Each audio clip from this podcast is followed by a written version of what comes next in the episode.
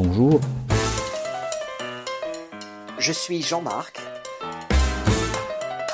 Je suis Adrien. On va dans le mur, le podcast des sujets houleux.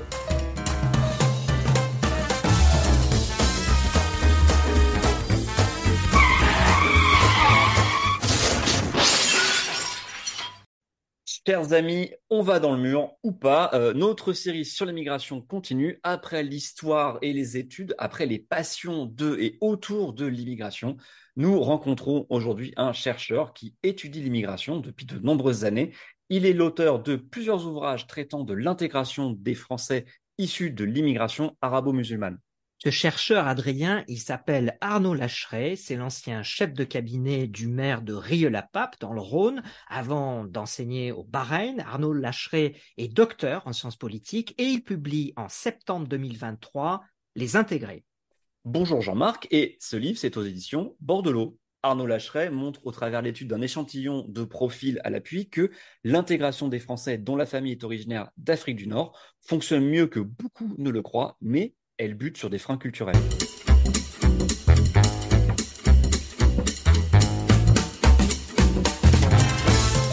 Bonjour Arnaud, vous partez des données de l'enquête Trajectoire et Origine de l'Institut national des études démographiques et vous montrez qu'après une génération, il n'y a pas d'écart significatif entre les populations socialement identiques à leur arrivée en France, qu'elles soient européennes ou nord-africaines, en matière d'ascension sociale.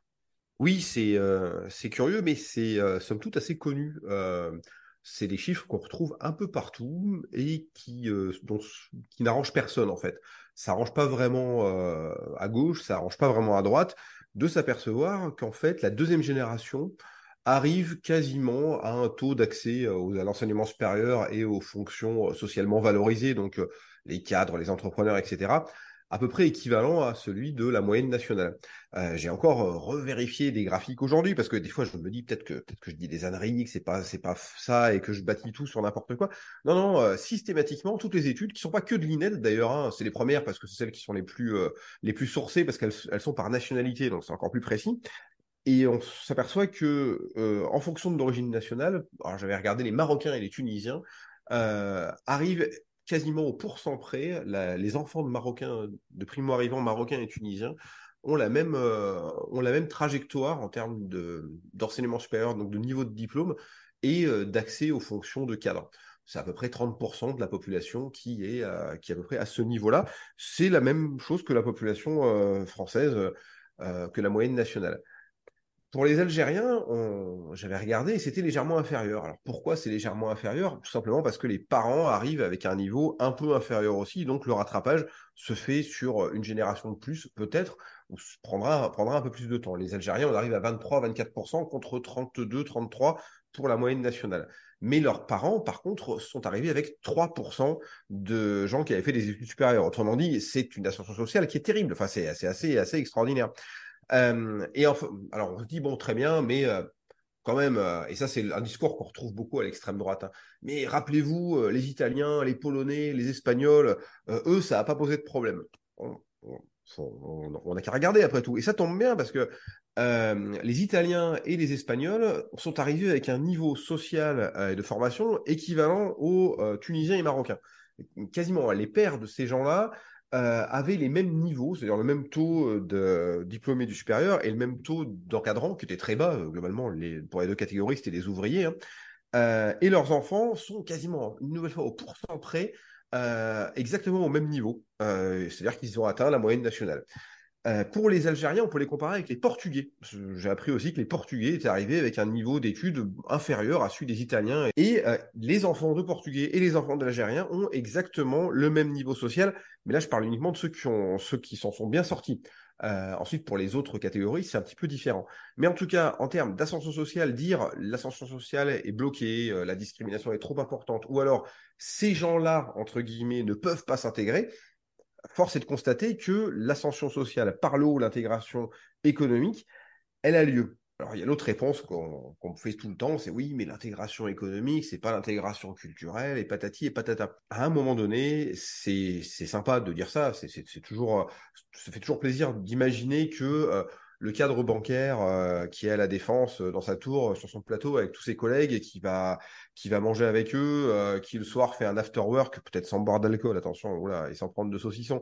Quand il rentre chez lui, il devient il devient un, un fondamentaliste euh, et il vient il, il met son il met son camis et euh, voilà, mais ça se passe pas comme ça en vrai. Évidemment que la socialisation par le travail et par le monde professionnel, elle se fait surtout à un échelon supérieur, surtout euh, quand on est euh, au milieu de, euh, de la bourgeoisie et de la classe moyenne supérieure française. Évidemment qu'on prend les codes, et évidemment que ça dure plusieurs années avant qu'on les implante complètement. Donc oui, c'est pas parce qu'on a une, une situation de cadre ou de cadre supérieur que derrière on va se comporter comme un, comme un bourgeois parisien, un bourgeois urbain français. Euh, pour autant, c'est des codes qu'on va acquérir et que on n'acquiert pas tous les codes du bourgeois du 16e arrondissement, c'est pas forcément euh, quelque chose de très très grave, je l'imagine. Mm. Voilà, globalement, euh, si on regarde, on s'aperçoit que la nationalité d'arrivée ne joue pas vraiment sur l'ascension sociale et que quand on les prend tous en même temps, les enfants d'immigrés en une génération arrivent à des taux de réussite sociale qui sont équivalents à Mm. ceux de la moyenne nationale. Et ça, quantitativement, c'est important l'enquête que j'ai menée ensuite, c'est partant de ça, truc que personne n'a vraiment relevé, ou alors que les gens relèvent sans trop les, sans, sans trop regarder, c'est maintenant on va les interroger. Et c'est là que ça devient intéressant.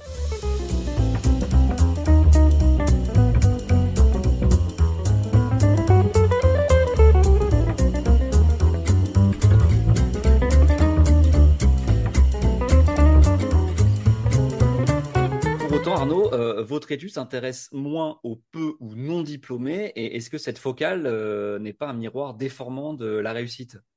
Pareil, ça aussi, c'est euh, c'est la chose qui revient immédiatement. Sauf que, je l'assume complètement, il y a des, dizaines de bouquins, mais des dizaines d'études qui portent sur ceux qui ratent. Alors ouais, franchement, il suffit de, faut ouvrir les journaux, hein, les trafiquants, les déshérités, ceux qui ont plein de problèmes, ceux qui, etc.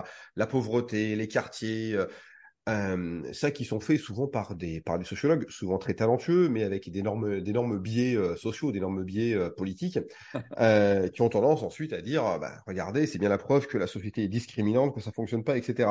Si vous voulez des études sur les gamins dans les banlieues qui n'y arrivent pas, euh, vous allez à la Fnac, dans n'importe quel rayon, vous, vous en trouverez des centaines. En fait, personne n'a remarqué que, bon bah oui, il y en a qui n'y arrivent pas, mais il y a aussi plein de Mm. Français dits de la, de la population majoritaire qui n'y arrivent pas. C'est normal, en fait, tout le monde ne va pas devenir cadre supérieur et faire des études supérieures, sinon, bah, en fait, on serait un pays qui ne fonctionnerait pas. Mm. Euh, malheureusement, euh, l'idéal d'une société où tout le monde est brillant et où tout le monde euh, et où tout le monde dirige, ça ne peut pas fonctionner. Mm. donc oui, en effet, il y en a qui n'y arrivent pas. Mais ceux-là, ils ont été euh, étudiés, surétudiés. Et en fait, on a évidemment raté une autre focale quand on les a étudiés, c'est euh, pourquoi la plupart du temps, enfin la plupart du temps, pourquoi parmi ces gens qui n'y arrivent pas, il y en a une grande partie qui dérive. C'est-à-dire que euh, ils ne se contentent pas d'avoir raté l'ascension sociale que leurs parents leur promettaient, parce que globalement leurs parents arrivent, ça on l'a pas du tout dit, mais leurs parents sont inintégrables. C'est-à-dire que euh, la plupart du temps, les euh, Nord-Africains qui débarquent en France dans les années 70 ou 80, c'est euh, le patronat qui organise ça. hein, bêtement, on manque de bras dans les usines ou dans le BTP. Donc, qu'est-ce qu'on fait? On va prendre euh, des gens dans les campagnes qui parlent vaguement français, dans les campagnes algériennes, marocaines, tunisiennes, surtout algériennes, puisque c'est le plus gros de, des pays, et puis qu'on a un accord migratoire avec eux. On va les mettre à la chaîne, à l'usine, et on va leur donner un logement, souvent dans un foyer de travailleurs immigrés, puisque ils sont célibataires, aucune chance de s'intégrer là-dedans. C'est-à-dire qu'ils vont uniquement travailler à la chaîne, ils vont faire un peu d'argent, qu'ils ont prévu de renvoyer euh, en Algérie, alors je vais prendre pour la, majorité d'entre eux, euh, jusqu'à ce qu'arrive 1976. Et là, 1976, on leur dit, en fait, ouais, euh, c'est sympa ce que vous faites, mais vous pouvez aussi maintenant ramener votre famille.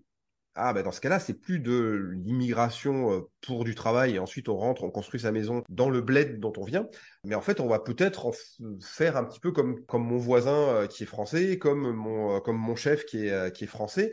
Et peut-être qu'en fait, ce pays qui est plutôt sympa, on va y habiter et je vais y fonder une famille. Qu'est-ce qu'on va faire ensuite? Euh, C'est très, c'est pas très compliqué. On va reproduire le seul modèle de famille qu'on connaisse, c'est-à-dire celui du village.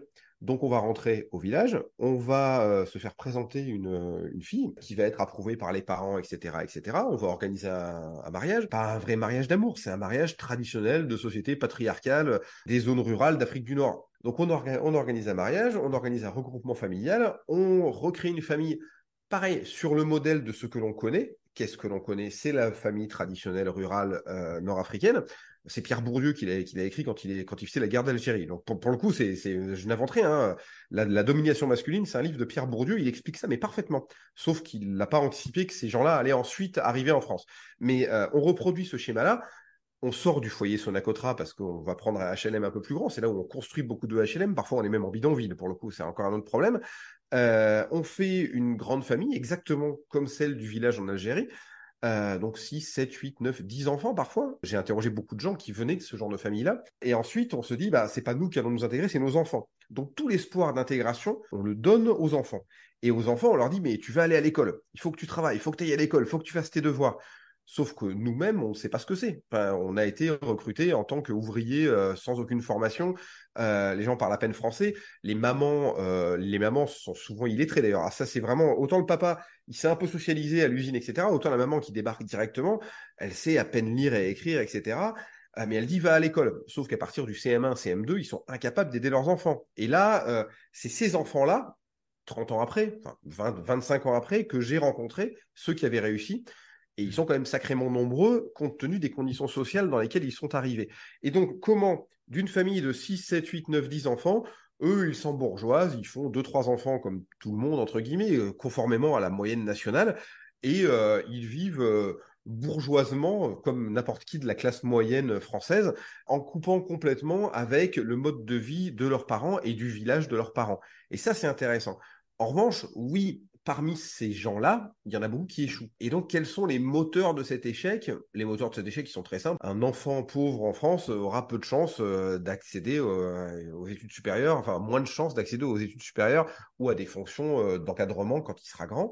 En revanche, c'est ce sentiment de frustration qui est extrêmement compliqué à gérer parce qu'il y a une énorme pression des parents qui disent bah nous on y est arrivé, on n'y est pas arrivé, on a tout lâché pour venir.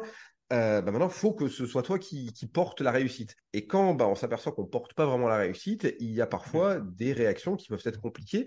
On est beaucoup plus sensible, évidemment, à un fameux biais euh, de Gérald Bronner, hein, un biais cognitif qui est euh, celui du bouc émissaire. C'est-à-dire ça peut pas être de ma faute. Ça ne peut pas, l'échec ne peut pas être de ma responsabilité. C'est donc que je trouve quelque chose. Et ça tombe bien parce que la société française n'est pas complètement innocente là-dedans. C'est-à-dire que euh, le racisme, la discrimination, ça existe. En même temps, euh, on a tendance à, euh, à, gonfler ça et à se dire, bah, c'est pas ma faute, c'est la société. Et beaucoup de voix sympathiques, pleines de bonnes intentions évidemment, vont amplifier ça. Dire, mais oui, bien sûr, c'est parce que tu ne peux pas t'intégrer parce que la société ne t'intègre pas.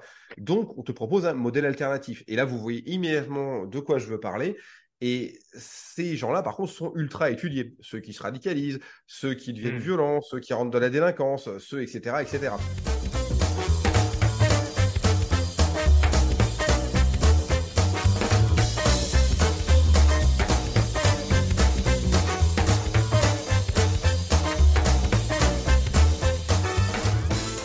revenons à, Arnaud, Gérald Bronner qui a préfacé votre livre, mais revenons sur les parcours de, réussite de, que vous étudiez dans votre euh, ouvrage Les Intégrés. Vous évoquez en particulier les parcours des filles nord-africaines qui sont jalonnés par des transactions avec la famille, qui sont des sortes de négociations avec les parents. En quoi est, selon vous, un chemin plus simple pour elles? Alors, le chemin au départ est très compliqué. Euh, c'est ensuite que ça se simplifie quand on est en contact avec la société française. Et c'est là que le facteur culturel est complètement ignoré par les autorités françaises. C'est assez simple à expliquer. J'avais commencé à étudier les femmes saoudiennes. Les femmes saoudiennes qui, euh, début des années, enfin milieu des années 2000, du jour au lendemain, se retrouvent à bah, maintenant vous allez faire des études et vous allez travailler. Oh, alors, voilà. que euh, elles n'avaient même pas le droit de parler à un homme qui n'était pas leur frère ou leur mari. globalement, c'était ça. Ce que j'avais étudié, c'est comment vous avez fait avant pour convaincre votre père, donc, euh, société extrêmement conservatrice, de vous laisser faire des études, de ne pas vous forcer à vous marier trop tôt, de vous laisser aller travailler, etc. Et elles m'ont expliqué qu'en fait, c'était une série de négociations systématiques. Elles devaient en permanence négocier avec la personne qui avait euh, la possibilité d'obtenir des dérogations, entre guillemets, symboliquement, et c'était le père. Et en fait, j'en avais fait un livre qui s'appelait La femme et l'avenir du Golfe, Et en le lisant, certaines personnes en France m'ont dit, mais ça ressemble un peu à ce que ma sœur a vécu. Et euh, bah, ma, ma sœur, elle est enfant comme moi de euh, d'Algériens ou de Marocains qui ont, qui, ont, qui ont immigré en France. Et en fait, oui, ce qui se passait nous dans notre cité, c'est que bah moi en tant que mec, j'avais pas trop de problèmes, je faisais ce que je voulais, j'allais au club de foot, je m'amusais. Par contre, ma sœur, systématiquement, elle devait négocier pour sortir, pour aller dans le quartier, pour aller à la bibliothèque, pour aller faire ci, pour aller faire ça, et elle devait systématiquement négocier avec l'autorité patriarcale qui peut donner une dérogation, c'est-à-dire le père. Alors des fois le père est, cassant, ça marche pas. Et ça, il y a plein d'exemples où ça n'a pas fonctionné. Mais en revanche, euh, souvent, le père est au centre de tout ce processus transactionnel où la fille, bah, ne serait-ce que euh, pour lui faire comprendre que bah, ce serait quand même bien que je fasse des études, que je me marie pas tout de suite à 18 ans, parce que quelque part c'est un petit peu ça. Il y a beaucoup de filles de la deuxième génération qui se sont mariées très tôt parce qu'on reproduit pareil le schéma, etc., etc. Ce serait bien que je fasse tel type d'études, ce serait bien que je fasse ci, ce serait bien que je déménage, ce serait bien que j'aille faire des études ailleurs que dans la ville à côté. Euh, je suis dans un quartier à Saint-Étienne, ce serait bien que j'aille faire des études à Lyon. Oula, on est à 60 km là, donc euh, ce serait peut-être bien aussi que je prenne un appartement. Et tout ça, on l'obtient en se bagarrant parce qu'on s'est battu pour obtenir la moindre petite avancée quand on était plus petite. Dans la famille, comme on, comme on passait tout le temps en second, c'était beaucoup plus compliqué. Et donc ça, c'est une certaine habitude. Or, à 15 ans, on va dire 15 ans, hein, quand on arrive en fin, de collège, en fin de scolarisation obligatoire, hein, souvent, on se heurte à la vraie société. La société, elle est compliquée. La société, elle est plus régie par un code parental ou familial. C'est, euh, bah, si tu as la bonne note, tu passes. Si tu as la bonne tête, tu, peux aller dans tel truc. Et parfois, on va pas se mentir, certains euh, profs, etc., bah, à cette époque-là, un peu moins maintenant, on peut le dire aussi, disaient, bah, toi, tu viens du quartier, tu vas plutôt aller faire un truc technologique tu vas pas aller en, seconde générale. C'est arrivé, c'est arrivé. Il y a des statistiques, etc. Et c'est ah pas. il y a des, des troisième techno. Ouais. Voilà, c'est ça. Et, donc, et pour les euh, natifs et pour euh, les enfants de l'immigration, d'ailleurs. Tout à fait, tout à fait. Et donc, euh, est-ce qu'il, à quel moment est-ce qu'on va se mettre en rébellion, essayer de négocier, essayer de dire non au prof, essayer de, de, de négocier avec l'autorité, dire non mais laisse-moi ma chance, je peux peut-être aller au lycée. Et à quel moment on va péter un plan et quand on est une femme, effectivement, on a tellement d'entraînement depuis quand de 0 à 15 ans, on s'est tellement entraîné à contester l'autorité, à négocier, pas à la contester, pas à la, mais à négocier avec l'autorité, que quand on en arrive à ce point-là, c'est parfois plus simple. Il y a plein d'autres étapes. Hein. Il y a l'étape du choix des études, c'est-à-dire que est-ce que je vais aller en prépa, que est-ce que je suis un petit peu à la limite, est-ce que ça peut passer, est-ce que je peux essayer de négocier? Et c'est la même chose également quand on cherche le premier stage, le premier emploi, quand on cherche ce genre de choses, il y a une porte qui se ferme, une deuxième porte qui se ferme. Est-ce que j'insiste, est-ce que je continue? Et les filles ont davantage l'habitude, culturellement, de négocier en permanence avec l'autorité qui a le pouvoir de donner une dérogation ou d'ouvrir la porte. Là où les garçons, c'est un peu plus compliqué.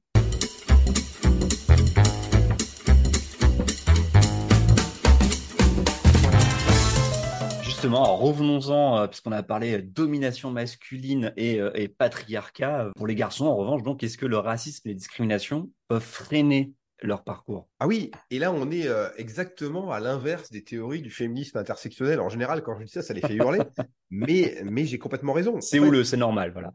Mais quand non non, mais quand on regarde ça, la plupart du temps, euh, le féminisme intersectionnel dit que quand on est une femme et qu'en plus on est arabe, euh, c'est ça multiplie les difficultés. Or là, c'est l'inverse. C'est-à-dire mmh. que, alors, quand on est, quand on est identifié comme arabe, normalement comme maghrébin, comme arabo-musulman, etc. en France, de manière naturelle, on aura un peu plus de difficultés. Il y a pas mal de statistiques qui existent. Quand on envoie un CV, machin, qui mmh. s'appelle Mohamed et l'autre qui s'appelle François, Mohamed aura 30% de chance de moins de, etc. Ça, on la connaît. D'être, d'être pris à, d'être pris pour un même poste. En revanche, euh, ces statistiques, elles sont décomposées aussi. Et quand on a un prénom féminin euh, arabo-musulman, eh ben, on passe plus facilement, on passe plus difficilement quand on est blanc. Enfin, quand on a un prénom de français euh, natif, entre guillemets, même pas natif de français de la population majoritaire, mais on aura moins de difficultés que quand on s'appelle Mohamed. Autrement dit, Fatima aura plus de facilité que Mohamed à passer les obstacles vis-à-vis de la société majoritaire. Parce que, mais c'est une image mentale, qui est également euh, exacerbée. Euh, et on, paye le prix, enfin, il paye le prix, ces pauvres, ces, pauvres garçons, en fait, hein, ils payent le prix de cette, euh, de cette culture puisque par définition, l'image mentale de l'homme arabe, c'est euh, le dealer, c'est la personne violente, c'est euh, la personne radicalisée, etc. Il y a beaucoup plus d'attentats, entre guillemets, mmh. commis par des hommes que par des femmes. Et très bêtement, la société française de la société majoritaire intègre ça, il y a le racisme naturel de toute le racisme là, le rejet naturel de toute société majoritaire de quelqu'un qui veut s'intégrer. Ça c'est très naturel. Il y a pas, c'est pas la France particulièrement. Toute société euh, euh, a toujours une résistance à accueillir quelqu'un qui veut s'intégrer. Ça, à la limite, c'est quasiment irréductible. On essaie de le réduire, on fait beaucoup d'efforts, mais euh, de manière naturelle, un homme arabe sera moins bien perçu qu'une femme arabe, parce qu'il est perçu comme un conquérant, un combattant, quelqu'un qui peut être violent, etc. Et euh, alors que la femme sera davantage quelqu'un qu'il faut protéger, émanciper. Hmm. C'est de la pure perception, mais c'est extrêmement hmm. euh, vivace.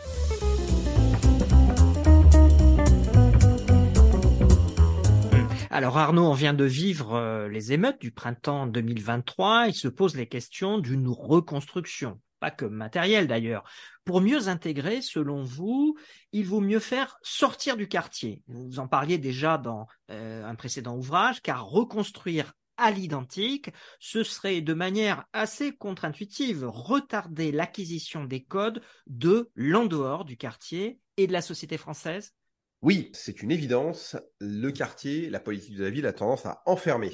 C'est-à-dire, on a décidé, pour d'excellentes raisons, avec plein de, avec beaucoup de cœur en plus, hein, de mettre beaucoup d'équipements dans les, quartiers populaires. On met l'école, le lycée, parfois même l'université, la piscine, etc., etc. Ce qui fait qu'on n'en sort plus. Et comment on fait pour s'intégrer? Pour s'intégrer, il faut rencontrer l'autre, il faut rencontrer la société majoritaire. Si on n'a aucun moyen de le rencontrer, ou si on nous pousse à rester entre personnes de la même, euh, de la même origine, parce que globalement les quartiers deviennent de plus en plus des quartiers ethniques, euh, ça devient plus difficile. Évidemment, on va pas forcer les gens à habiter dans le même immeuble que des gens avec qui ils veulent pas être. En revanche, on peut faire en sorte que les gens des quartiers sortent, ne serait-ce que pour aller faire leurs courses, ne serait-ce que pour aller euh, dans un club sportif, etc., pour se frotter au code de la population majoritaire pour les rencontrer et pour faire en sorte d'en acquérir les codes.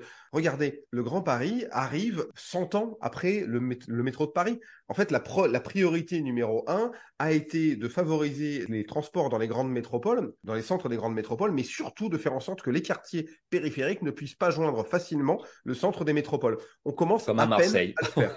C'est complètement ça. Mais non, mais à Marseille, c'est le, le même principe. Mais à Paris, regardez, ce n'est que maintenant qu'on fait les grands chantiers du tramway Grand Paris, les, enfin, du, euh, du, métro Grand Paris. Le tramway, le tramway devrait exister depuis des décennies. En fait, euh, il n'a été inauguré qu'il y a quelques années.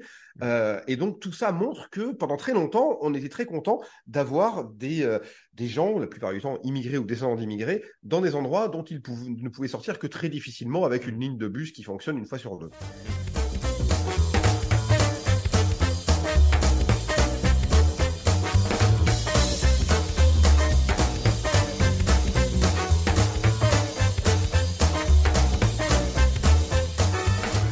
Merci Arnaud. Jean-Marc, on terminera toujours nos podcasts par une proposition. Quelle sera-t-elle là aujourd'hui sur ce sujet euh, on ne peut plus brûlant? Alors Arnaud vient, vient d'en énoncer une, mais vous, évoquez Arnaud euh, la nécessité dans votre euh, ouvrage de se doter d'une politique d'intégration, y compris après l'acquisition de la nationalité française. Ça c'est mon grand combat. J'essaye de changer la définition de l'intégration. Euh, en fait, de redonner sa définition originelle à l'intégration, une, définition sociologique qui est très bête. C'est quand le membre d'un groupe minoritaire souhaite euh, rentrer dans la société majoritaire en en acquérant les codes, les valeurs et les attitudes. C'est euh, du Émile Durkheim, du Dominique Schnapper, de la sociologie de base. Et malheureusement, euh, on en a fait une définition administrative et politique en disant c'est quand un étranger arrive, le temps, euh, ce qu'il faut pour qu'il euh, devienne français. Une fois qu'on devient français, on n'a plus à s'intégrer. Et d'ailleurs, ils le disent tous moi je suis né en France, j'ai pas à m'intégrer. En fait, si. C'est pas parce qu'on est né en. que nos parents sont étrangers d'ailleurs, mais un clochard dans la rue, il n'est pas intégré, quelle que soit sa nationalité ou quel que soit le lieu d'où il vienne. Quelqu'un qui est en prison, il n'est pas intégré. Quelqu'un qui habite en milieu rural, le temps qu'il se fasse à la vie parisienne, il y a un moment d'intégration. Il y a plein de choses comme ça. Et intégrer la classe moyenne supérieure française ou intégrer les codes de la bourgeoisie, pas forcément devenir bourgeois, mais les codes et les civilités de la société française, ça se fait quelle que soit sa situation.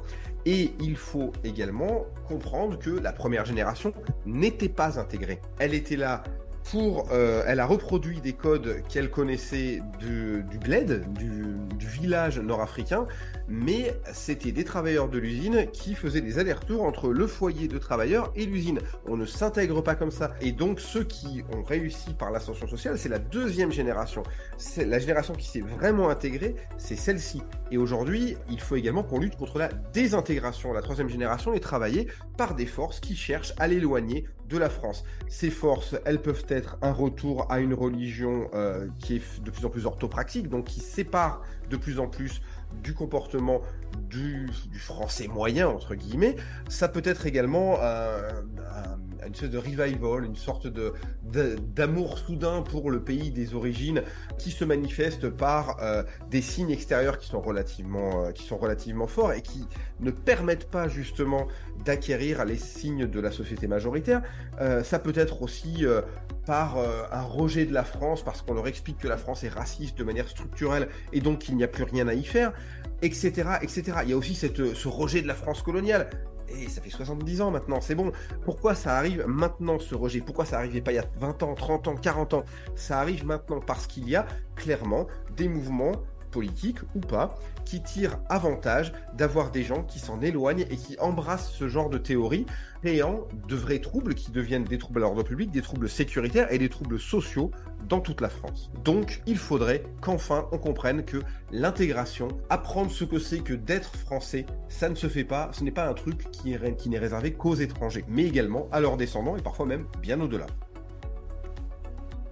Merci Arnaud. On rappelle que euh, vous avez publié cette rentrée 2023 Les Intégrés aux éditions euh, Bordelot. Et euh, ceci conclut notre deuxième épisode du podcast On va dans le mur consacré à l'immigration. Un podcast justement pour ne pas aller dans le mur comme sur ce sujet et comme sur les autres sujets à venir on prépare tout ça. Euh, à bientôt Jean-Marc et, euh, et, au revoir Arnaud, encore merci. Et vous pouvez partager ce podcast, le commenter, aller plus loin avec les sources. Euh, c'est une nouvelle aventure euh, qui démarre. Merci Arnaud, à bientôt Adrien. Au revoir.